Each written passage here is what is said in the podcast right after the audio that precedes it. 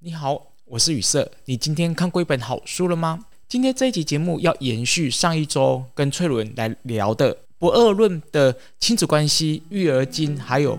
夫妻关系。在上一集的节目里面，翠伦跟我们分享到了关于他在跟孩子之间的道歉问题。他说呢，在他孩子还小的时候，他学会了道歉。许多人呢会觉得说：“哎呀，是不是我们当父母亲的要从小学会跟孩子来道歉呢？”其实不是的，就是呢，从不二论的观点来说的话呢，我们在跟孩子之间的互动，看起来表面上，当我们做错了行为，当我们对孩子有一些脾气出来的时候，我们表面上看起来是跟孩子是道歉，但是其实是保持一个高度的觉知，对当下的行为了了分明。比如说，我们因为有一些情绪，我们跟孩子之间有一些冲突，但是不代表父母亲就一定是对的。有时候，父母亲的情绪会会影响到跟孩子之间互动，还有对当下局势的判读错误。许多父母亲他会觉得说啊，过了就算了，但是对孩子的伤害是一回事。重点是你在当下有保持觉知吗？就是修行者的第一步。然后在那个当下，就是停止，就是说我的。呃，无论是不耐烦啊，或者是那些比较呃负面的情绪，或是快压起来那种感觉，就是当我发现的时候，我说说哦，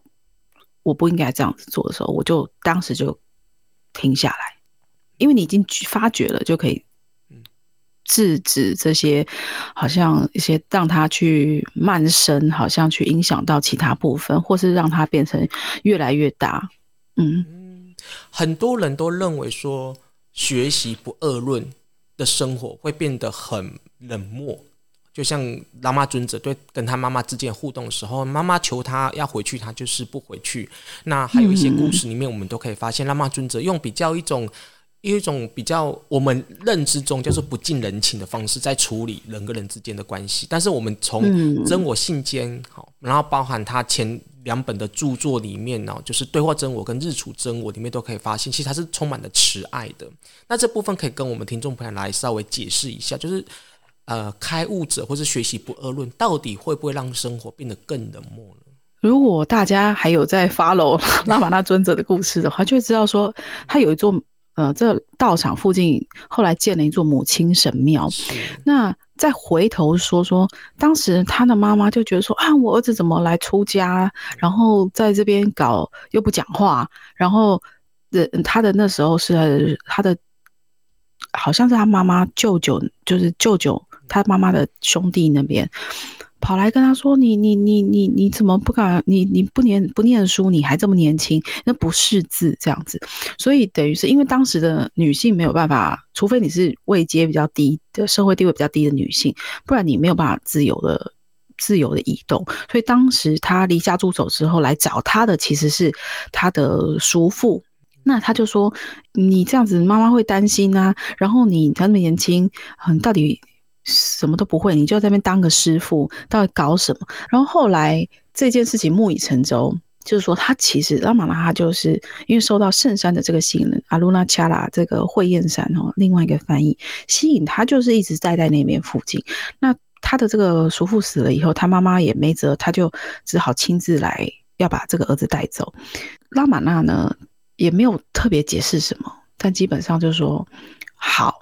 他妈妈就说：“你，他，你可以，他跟他妈妈说说，你可以跟我这边住在，你可以跟我一起住在这边，或者是你可以去另外，他还有个弟弟，好，你可以去跟弟弟那边过这个生活。大家觉得说，哎，你这个儿子怎么这么不孝？那但是后来妈妈觉得说，他看到了这个拉玛那尊者的正量，他看到拉玛那修行，还有他看到整个呃，在这个道场上开始渐渐形塑的这个修行的这个氛围，他决定要留下来。”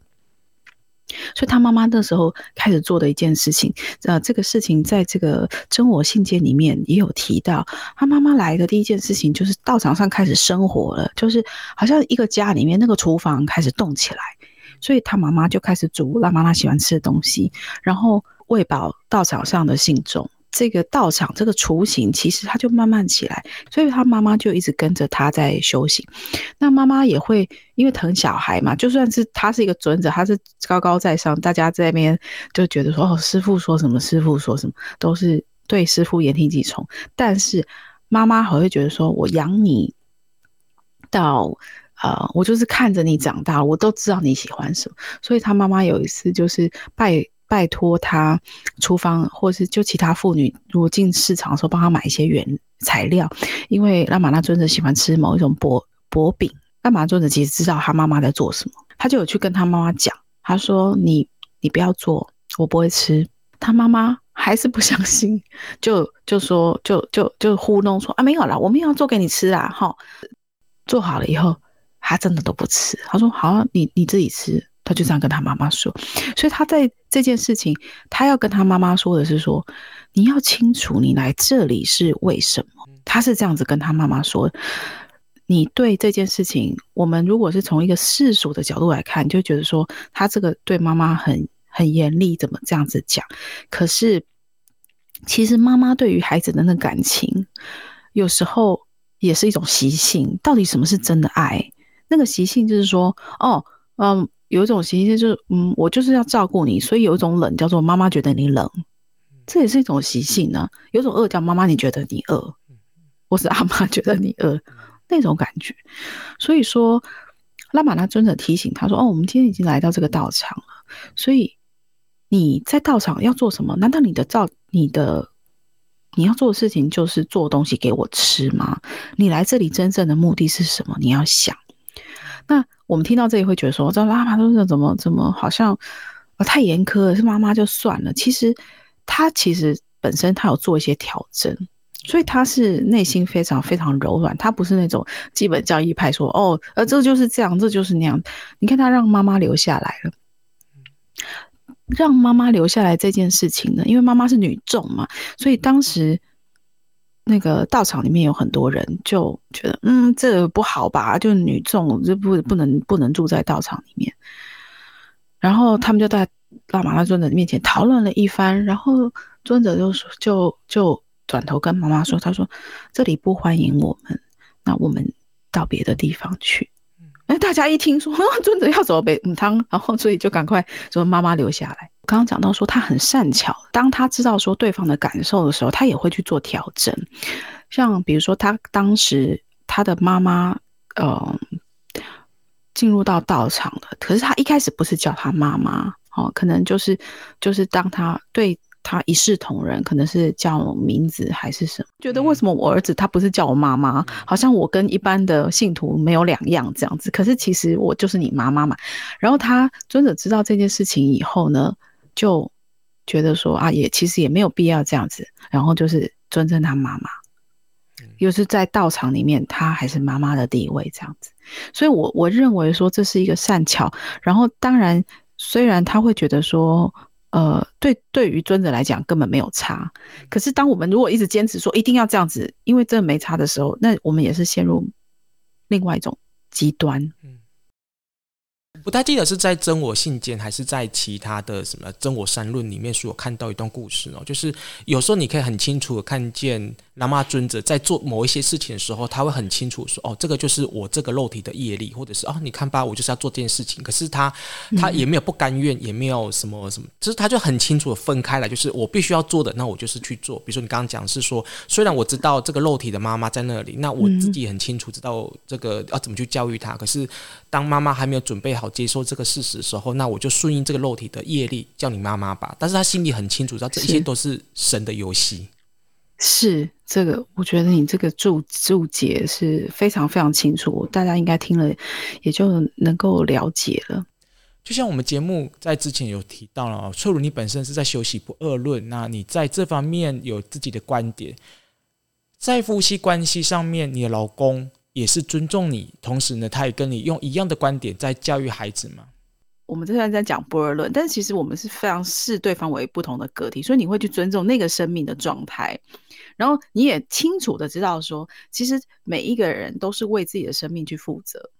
那在这么这样子的条件。那比如说假假设两个不同的灵魂个体，然后在这个物质世界里面组成了一个家庭以后，这个互动呢，我觉得当然是有现实世界里面这些柴米油盐酱醋茶，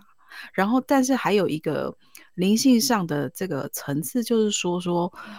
我觉得，嗯，我也不会要求别人一定要跟我就是。啊，比如说想要从不二论这个法门去切入，因为没有必要吧？就是说，其实很多每一个人的因缘也不一样，可能有些人都没有听过这是什么东西，可是他可能就是他已经走在那个道的那个路上，所以我不会觉得说哦，一定要用某种法门才能修行或者什么，或者是呃什么东西最好。对我来讲那是最好，可是对别人来讲那就不一定。所以其实在这个差异方面，我是很努力的。呃，就是这方面是我我觉得比较能够，呃，算我自然而然，就是我的本性上也觉得，哎，可以，我们可以不同。然后，但是有一个差别，就是说，就是我觉得在现实生活就是考验啊。所以我觉得除除了结婚是修行之外，带小孩是修行，结婚也是修行。就是你跟另外一个生命个体，嗯，在我们的这集节目当中哦，虽然请了翠伦聊了很多的妈妈经，然后讲的不二论跟妈妈跟亲子还有婚姻上面怎么来取得一种平衡，但是实际上呢，有更多的观点都在呃红桌文化所出版的拉玛系列这一些书里面都可以找到很多的答案。不要以为不二论是为了解脱，其实不二论是帮助我们用更亲民的方式先看待眼前的事物，再来学习怎么去了解真我到底是什么。在这边稍微预告一下，为了推广喇嘛尊者以及印度圣者的不二论，从九月十六号每个礼拜五的中午十二点十分开始，在宇色心养生的 YouTube 上面，我跟粹伦要来做一个小时的直播。粹伦说，礼拜五是放松的时间，我们用中午的时间陪伴所有的听众朋友来放松一下，来聊聊不二论。从九月十六号的那个周五开始，中午十二点十分，在宇色心养生的 YouTube 上面，会把相关的连接放到节目的说明栏里面。还喜欢这集节目吗？如果你对这集节目有任何的想法，都欢迎跟雨瑟来联络。那谢谢翠伦哦。嗯，谢谢大家，谢谢雨瑟。